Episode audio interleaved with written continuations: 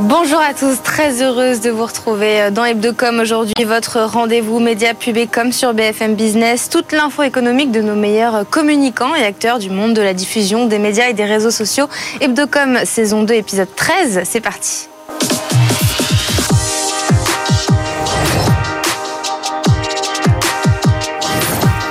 BFM Business et CB News présentent Hebdocom, Rebecca Blanc-Lelouch.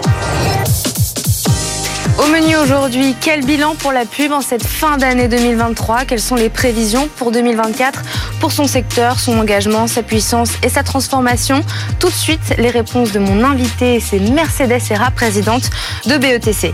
Comme d'habitude, Simon Tellenbaum passera en revue pour nous toutes les news d'Hebdocom. Et puis pour terminer, notre focus du jour, fin de l'abonnement essentiel sur Netflix qui mise tout sur son offre moins chère avec publicité et ses recettes publicitaires. C'est notre focus et notre décryptage du jour. Mais d'abord, j'accueille mon invité et c'est Mercedes Serra.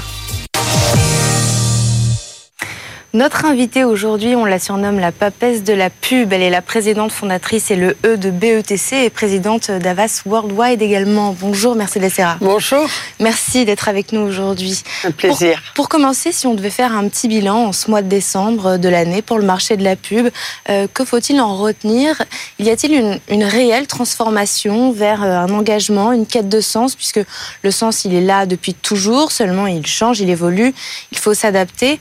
Euh, quels ont été les marqueurs forts en 2023 j'ai l'impression, en fait, que les choses, vous avez raison, en fait, elles changent pas tant que ça, les choses. On croit que le fond, ça change, et le fond, ça change lentement. Parce que nous, notre métier, c'est un métier de lien avec les gens. Et les gens changent pas d'avis toutes les trois minutes. Mais en fait, ce qu'on peut dire, c'est que oui, c'est un métier de sens. De toute façon, ils cherchent à ce qu'on leur explique quelque chose de clair. Et euh, maintenant, ce sens, c'est sophistiqué. Autrefois, quand on parlait euh, aux consommateurs, on parlait souvent des marques et du produit.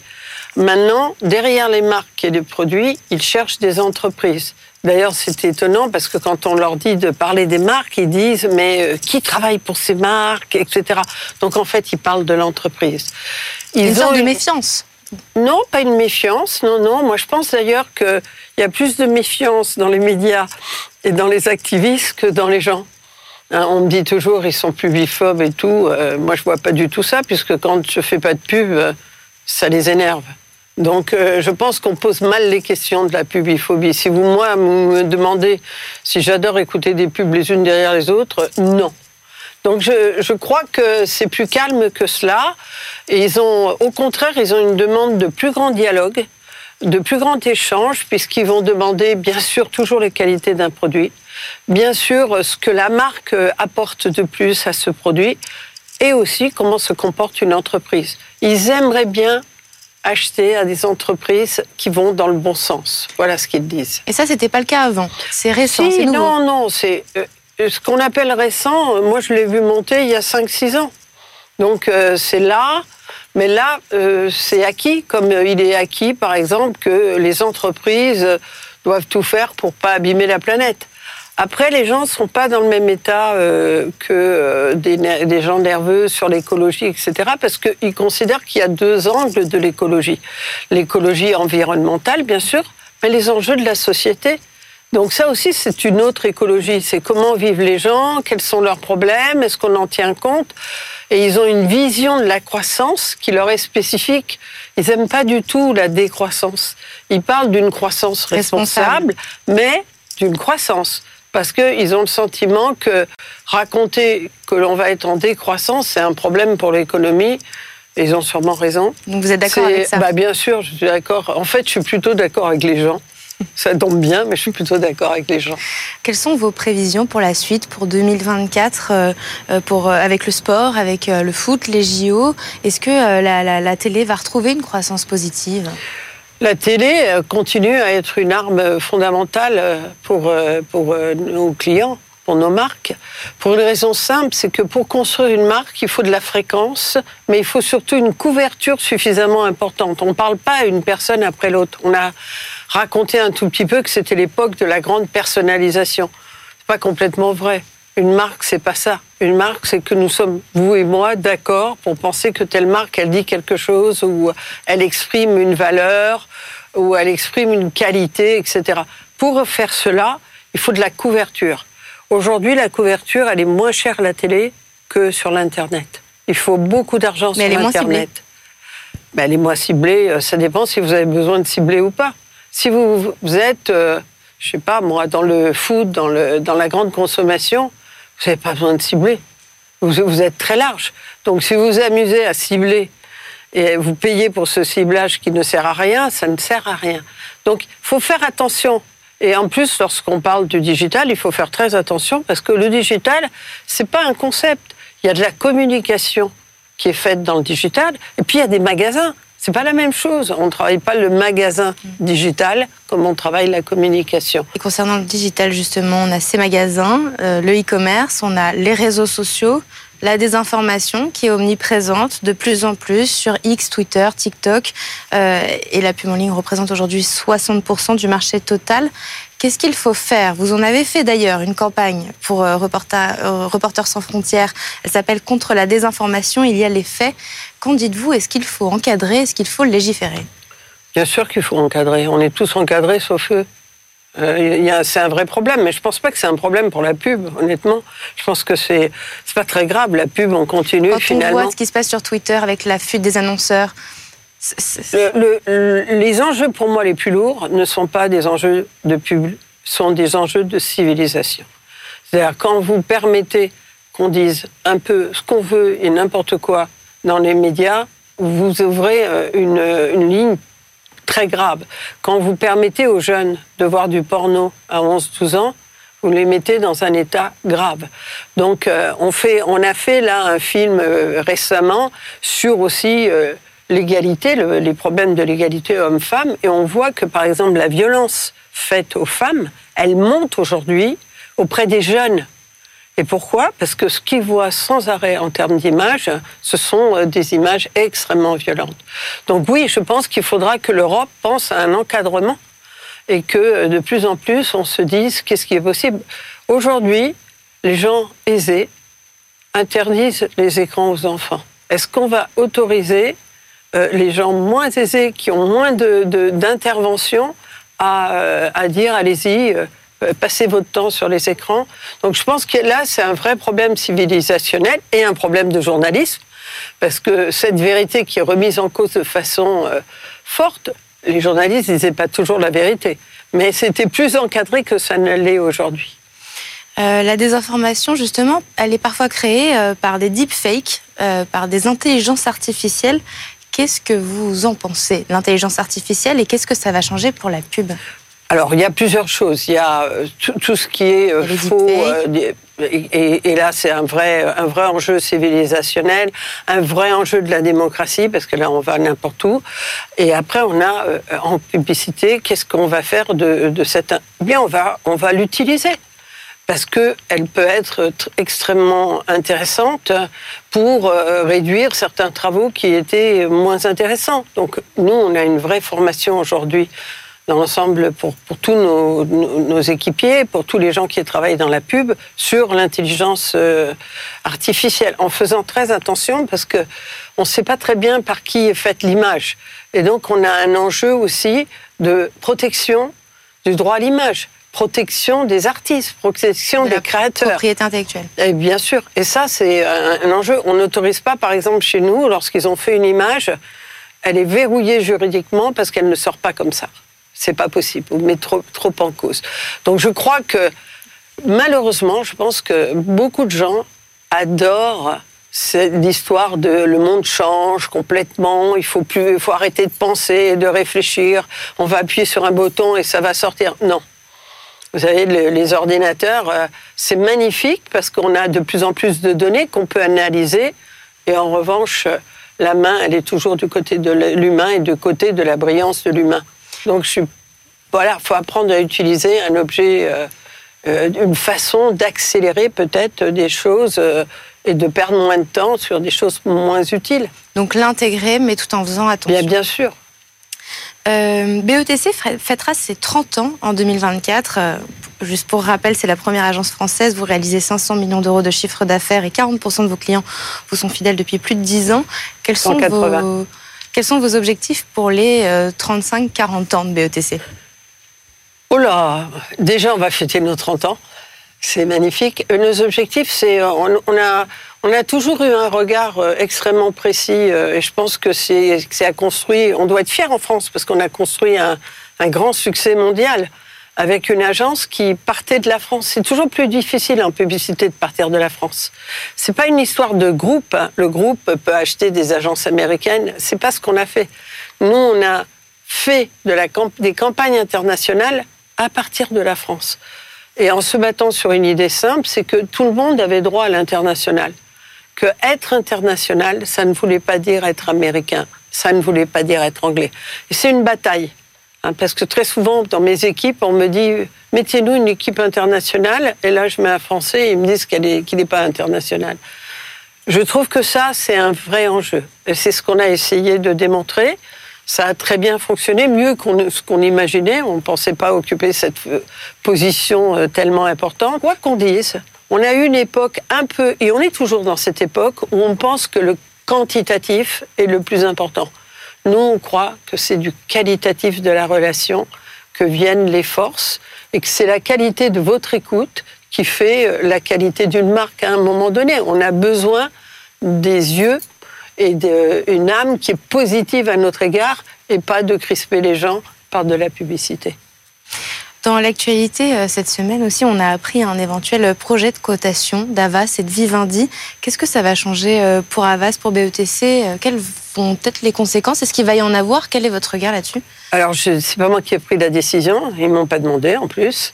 Mais bah, je pense que ça, ça veut dire probablement que Vivendi, vous savez, très souvent, les structures, plateformes comme cela, qui accumulent des savoir-faire, sont décotés. Mhm. Et je pense que Vivendi était trop décoté par rapport à, la réalité de, ses forces et qu'ils ont pensé que Canal, Havas pouvait être une force en soi, chacun, et que c'était plus important pour construire euh, de, l'intérêt et pour construire de l'argent qui nous permet euh, de se développer plus fortement, euh, de repasser par la bourse. Vous êtes d'accord avec ça je pense qu'on peut tenir, on peut dire ça. On peut dire aussi, euh, beaucoup d'entreprises disent qu'elles quittent la bourse pour pouvoir construire euh, ce qu'elles ont envie. J'ai entendu les deux discours. Donc moi, ça va pas changer euh, ma vision de BETC. Moi, je, je suis pas riche en étant chez BETC. J'ai construit une agence sans, sans la posséder. Et on l'a construit pour la gloire, donc on va continuer. Euh, parmi vos différentes casquettes, vous êtes aussi présidente du musée de l'histoire de l'immigration. Le projet de loi sur l'immigration à l'Assemblée nationale a été rejeté lundi. Tout est un peu chamboulé. Euh, quel est votre regard sur la situation et est-ce que pour vous, Gérald Darmanin est un bon communicant? Je pense qu'il n'est pas mauvais, moi. Je pense qu'il n'est pas mauvais communicant. Je pense que la, vie est dure hein, pour les politiciens. Donc, euh, il a un revers. Euh, en revanche, il a, il a toujours un peu de courage, c'est-à-dire qu'il assume les revers, euh, il est assez euh, mousquetaire, quoi. Après, euh, après, euh, je suis pas trop triste parce que dans, il y avait des choses bien dans le dans la dans la demande. Par exemple, le fait de régulariser. On, en fait, on raconte un peu n'importe quoi sur l'immigration. On en a fait un, un, un levier mm. pour les votes et on a mis dans la tête des Français des mauvaises choses. Les mauvaises choses, c'est qu'il y a des clichés. On fait comme si la France était envahie. La France est absolument pas envahie. La France euh, ne fait même pas, ne tient pas. Euh, vous savez que le président avait dit euh, on prendra notre part. Non, on ne prend pas notre part. On est bien en dessous des quotas quand on ramène les chiffres à la taille de notre pays, à son PIB, au nombre de gens. Et ce qui m'importe dans ce musée, c'est que c'est un musée d'histoire qui est censé raconter la vérité. Donc, euh, on revient à ces fake news, etc. Raconter la vérité, c'est raconter l'histoire de la France. La France, c'est pas un pays qui, euh, tout d'un coup, s'est ouvert à l'immigration. C'est un des plus grands pays de l'immigration. Et l'immigration, elle a créé la force de la France. Personne ne part de chez lui en étant heureux et en chantant, en sifflant une petite mélodie, je vais aller chercher des allocs. C'est on est dans l'absurdité. On a besoin de d'aide dans la vie personnelle de tous les gens qui contribuent, à les nounous, euh, tous ces gens-là. Très souvent, on a besoin d'eux. On est en manque total dans le bâtiment. On est en manque. Et puis ces gens-là, là, je viens de qualifier tous ces petits métiers sur lesquels ils ne crachent pas, et ça c'est tellement important qu'ils mm. respectent ces métiers. Mais au-delà de ces métiers, euh, quand les gens arrivent, c'est pas les plus pauvres hein, qui arrivent chez nous, c'est les gens parfois qui ont fait des études, qui ont compris euh, pas mal de choses, euh, qui peuvent tout d'un coup, des ingénieurs qu'on peut reformer et réinsérer dans la population. Vous êtes pour l'intégration des gens comme depuis. Je suis pour l'intégration et je pense qu'en revanche, il y a un problème d'intégration ben, je ne suis, pas, euh, je suis pas dans un monde bisounours où on est en train de dire il n'y a pas de problème. Oui, il y a un problème d'intégration, mais pas uniquement pour les immigrés, mais pour les gens qui socialement sont plus pauvres en France. L'école, c'est un vrai souci, un vrai problème. Merci beaucoup. Merci, à vous. Merci d'avoir été dans Hebdocom aujourd'hui. Vous êtes euh, présidente fondatrice de BETC. Tout de suite, c'est Simon Tenenbaum qui passe en revue pour nous toutes les news d'Hebdocom. L'événement cette semaine, c'est Netflix qui ouvre enfin sa boîte à audience avec la publication de son premier rapport d'engagement, des données de visionnage sur plus de 18 000 séries et films qui représentent 99% du temps passé devant Netflix. C'est une grande première pour la plateforme taxée depuis ses débuts de ne pas faire preuve de suffisamment de transparence vis-à-vis -vis du marché. C'était d'ailleurs un des sujets au cœur des grèves des acteurs et des scénaristes à Hollywood cette année. Derrière ce renversement, un moment évidemment choisi, Netflix réaffirme affirme son leadership euh, sur le marché du streaming. 9 des 10 séries les plus vues euh, sont des productions originales. Les contenus maison pèsent 55% des heures visionnées. Ses rivaux oseront-ils eux aussi dévoiler leurs données? En tout cas, l'opération transparence va de pair avec la montée en puissance des offres de Netflix avec publicité qui nécessite un partage de données avec les annonceurs. Le conflit entre Israël et Gaza qui continue de provoquer des remous dans le secteur de la pub, sujet hyper sensible pour les marques. Puma a ainsi mis fin à son contrat de sponsoring avec l'équipe nationale israélienne de foot. L'équipementier allemand a été visé par des appels au boycott d'organisations pro-palestiniennes et des manifestations devant certaines de ses boutiques. Puma se défend néanmoins d'avoir cédé à cette pression et assure que sa décision est purement motivée par des raisons économiques polémiques cette semaine aussi pour Zara contraint de retirer une campagne à cause de certains visuels, des corps enveloppés dans des draps blancs trop semblables aux images en provenance de Gaza.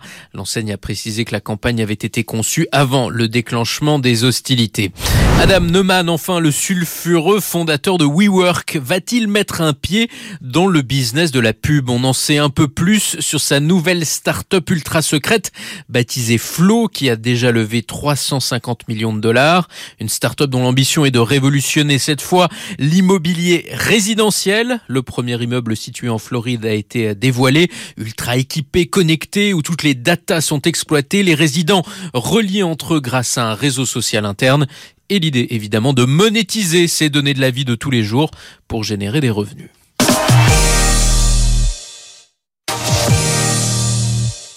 Beaucoup d'actu Netflix cette semaine, comme on l'a entendu dans les news de Simon. D'abord, cette suppression de l'abonnement essentiel, l'offre la moins chère sans publicité. Ensuite, la publication de leur rapport d'engagement qui indique le nombre d'heures de vue dans le monde. Et puis, euh, une étude d'Insider Intelligence qui affirme que Netflix devrait dépasser ses concurrents, devrait dépasser euh, Disney Plus sur les recettes publicitaires en 2024. Mais d'abord, notre sondage de la semaine, comme d'habitude, on a voulu se poser cette question.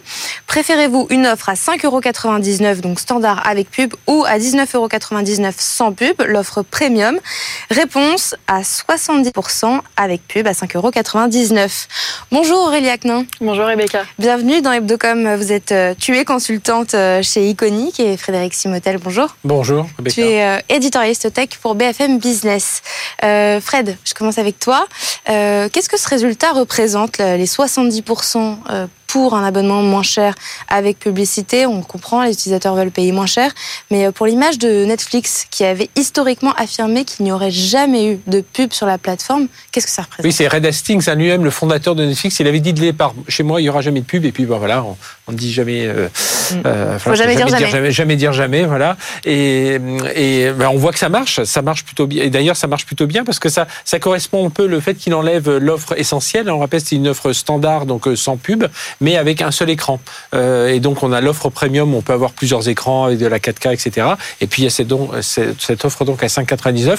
Donc ils se sont rendus compte que finalement les gens étaient prêts à aller vers le vers le avec pub euh, et ça marche plutôt bien. On va avoir pouvoir d'achat aussi. Oui, on a on a les chiffres. ça tombe en plus très bien en pouvoir d'achat. Ça tombe très bien aussi parce qu'aujourd'hui on a quand même une offre importante hein, pour quelqu'un qui qui ne passe pas par un package euh, euh MyCanal ou OCS. C'est quand même entre Disney, entre euh, Amazon Prime, entre Paramount. Euh, enfin voilà, ça fait ça fait beaucoup. Donc c'est vrai à, petit prix c'est mieux. Et puis il faut pas oublier que Netflix a, a fait une a, a, pris une décision assez forte en cours d'année de supprimer les abonnements partagés. Vous savez, on, on filait un peu ses codes, un peu toute sa famille et les gens regardaient à d'autres endroits. Donc aujourd'hui, ben voilà, on regarde ça par foyer. Alors on peut avoir quatre écrans si on l'offre premium. Donc tout ça a fait que voilà, ils, ont certainement vu un, flux, enfin un profil de clients qui se euh, qui se radicalisait un peu, ceux qui allaient vers l'offre avec pub pour payer moins cher, ceux qui préféraient rester dans le premium pour avoir toujours leurs quatre écrans, etc.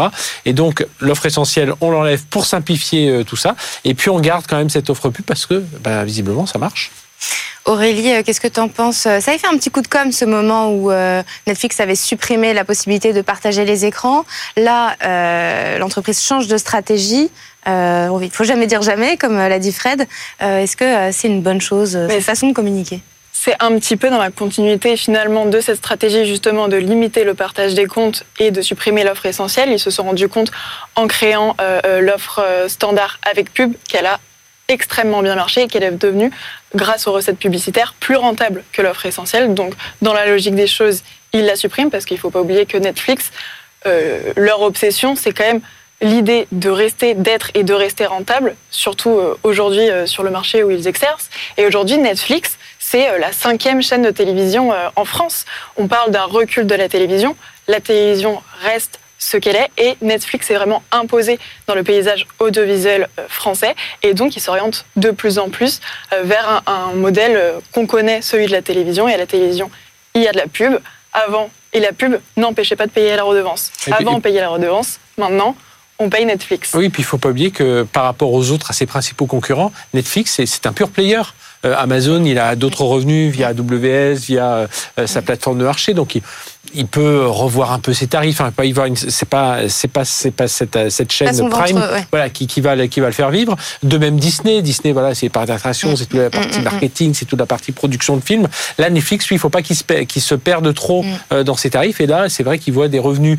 Il se dit, bah tiens, finalement, la pub, ça marche. Euh, en plus, non seulement les abonnements, ça marche, mais euh, la pub, ça veut dire que je vais pouvoir ramener des, des publicitaires sur sur mes sur mes chaînes. Et puis, on peut imaginer en plus avec le futur du film avec euh, l'intelligence artificielle qui va arriver euh, dans ce domaine. Vous savez qu'un jour, on pourra presque définir un peu son scénario. Donc, on pourra peut-être choisir, euh, les, publicitaires pourront choisir dans quel film, quel profil le client ils veulent adresser, sur quel film. Enfin voilà, il y a tout un tas de choses qui sont en train de se faire. Donc, il ne faut pas casser ce lien avec la pub pour pour Netflix, à la fois pour les revenus, mais aussi réfléchir au futur. Quoi. Comment la techno va pouvoir rentrer un peu dans chez nous, chez le publicitaire. Comment faire le, le lien entre tout ça. Et Netflix peut être justement au carrefour de de, bah, de, nous, citoyens, consommateurs de, euh, de flux et puis de, des publicitaires. Mais alors, est-ce qu'il n'y a pas un espèce de retour vers le futur? Tu parles de futur, Fred. Euh, Aurélie, tu parles de la télé. C'est vrai que si on additionne euh, l'abonnement avec pub, donc la pub qui arrive, la mesure d'audience avec ce nouveau rapport d'engagement, puisque cette semaine, le fameux rapport d'engagement qui indique le nombre d'heures de vues dans le monde pour 18 000 titres a été publié. Pendant longtemps, les plateformes ne voulaient pas. On rechignait à donner ces datas pour communiquer le succès ou les échecs des programmes. Euh, donc les audiences, euh, la publicité, et puis les séries qui sont scindées maintenant, les épisodes qui sont diffusés un par un ou trois par trois, un peu comme le faisait la télé, mhm. où il fallait attendre chaque soir. Euh, en fait, Netflix, est-ce que ne, revient pas à la télé? Bah, Je dirais qu'il y a quand même une tendance de fond aussi sur le marché du streaming en général, et donc plutôt qu'un retour vers le futur, c'est aussi un retour vers la, vers la réalité. L'ADN d'Internet, à l'époque, c'était la gratuité. Donc, euh, quand, euh, lorsqu'Internet s'est lancé, beaucoup de produits se sont développés de manière gratuite. Et quand on commençait à vouloir faire payer euh, les gens, bah, les gens pirataient. il y a quelques années, 90% de la musique était de la musique téléchargée illégalement. Aujourd'hui, les opérateurs ont fait cet effort de pédagogie avec les abonnements en développant des services inédits et innovants comme ces plateformes qui sont à condenser de contenu. Et demain, on ne peut plus, nous, utilisateurs, revenir en arrière. On ne pourra plus pirater même si les prix augmentent, même si... voilà. Et l'ensemble des plateformes de streaming aujourd'hui augmentent leurs prix. Et donc, je pense que c'est juste un retour vers la réalité des prix, puisque ces plateformes ont commencé à des prix d'appel très bas et aujourd'hui elles ont besoin d'être rentables et donc d'augmenter leurs prix. Ou d'ajouter de la publicité. Oui, et, puis, et, puis ils ont un côté aussi test and learn. Ils sont encore suffisamment neufs sur le marché pour pouvoir tester des choses. Si ça marche pas, on revient en arrière. On peut imaginer que si ils avaient vu que l'abonnement pub ne marchait pas, eh bien, ils seraient revenus en arrière. On leur, on ne leur aurait pas tenu rigueur. Donc il y a plein de choses comme ça. Euh, lâcher, là on voit sur The Crown qui passe en ce moment, ils ont lâché quatre épisodes, un cinquième, ils lâchent une autre partie un petit peu plus tard. Voilà, ils vont voir. Puis ils vont voir si les gens euh, suivent, si les gens sont vraiment passionnés, qui ils se, ils se ruent sur la, la, la deuxième saison, enfin la deuxième saison, la deuxième partie de cette sixième saison, mais on se dire ah finalement ça marche. S'ils voient que les gens abandonnent en cours de route, on regardait les trois premiers, puis après les autres arrivent 15 jours après, trois mois ou un mois après, et qu'ils le regardent, on se dit ah bah tiens c'est peut-être pas ce qu'il faut faire. Enfin voilà, on est encore dans, un apprentissage un peu du, marché, donc euh, voilà ils ont raison de, tester. Pour l'instant ça marche bien. On voit que leur, en plus les séries qu'ils produisent ou qu'ils diffusent, ça marche plutôt bien. Les gens sont là. Et puis s'ils montrent les chiffres, c'est peut-être aussi pour montrer aux autres, regardez, on est quand même un peu plus puissant que les que les Amazon, que les Disney euh, et Et puis pour séduire les annonceurs. Bah oui. Donc en fait, c'est une espèce de stratégie de naviguer à vue et ça marche. Oui. Et je, pense que c'est aussi une manifestation de leur surpuissance, cette manière aussi dans leur stratégie de communication. Là, ils ont supprimé l'offre essentielle. Ils ont choisi de quasiment pas communiquer dessus. C'est arrivé un peu brutalement. Ils ont juste répondu aux questions qu'on leur posait. C'est aussi pour, pour montrer qu'ils sont un petit peu au-dessus, un petit peu intouchables. Et puis, puis ils réussissent à placer des films parmi les Oscars. Là, on parle du dernier film avec euh, Julia Roberts, euh, Leave the, World Behind, enfin, Le Monde après nous en français. Euh, certains disent, oui, Julia Roberts pourrait être parmi les, Oscars, enfin, parmi les nominés aux, prochains Oscars. Donc, ils, réussissent aussi à, rentrer un peu dans cet univers du cinéma. Donc, voilà, pour l'instant, c'est une stratégie gagnante où, voilà, de temps en temps, on met un pas, on revient un peu en arrière. Là, ils mettent trois pas en avant, ils vont voir un peu comment ça se passe. Donc, oui, c'est plutôt bien joué. Merci Frédéric Simotel, merci Aurélia Aknin d'avoir été avec nous aujourd'hui. Et c'est la fin de cette émission. Merci à tous de nous avoir suivis. Rendez-vous semaine prochaine, même heure, même endroit, mais évidemment partout en replay sur les plateformes, pas encore sur Netflix, un jour peut-être euh, en podcast et sur l'application. Et comme chaque semaine, on termine l'émission par notre campagne Chouchou qu'on a sélectionnée euh, avec euh, CB News. Et cette semaine, c'est le Père Noël qui débarque sur WhatsApp. On peut lui demander des vidéos personnalisées pour les petits ou pour les grands. Tout ça grâce à Bouygues Télécom. C'est une campagne signée BETC évidemment. Très bon week-end sur BFM Business. Ça fait des années que vous avez mon 06 et que je fais des vidéos pour vos enfants. Allez, bisous les amis. On se retrouve sur WhatsApp.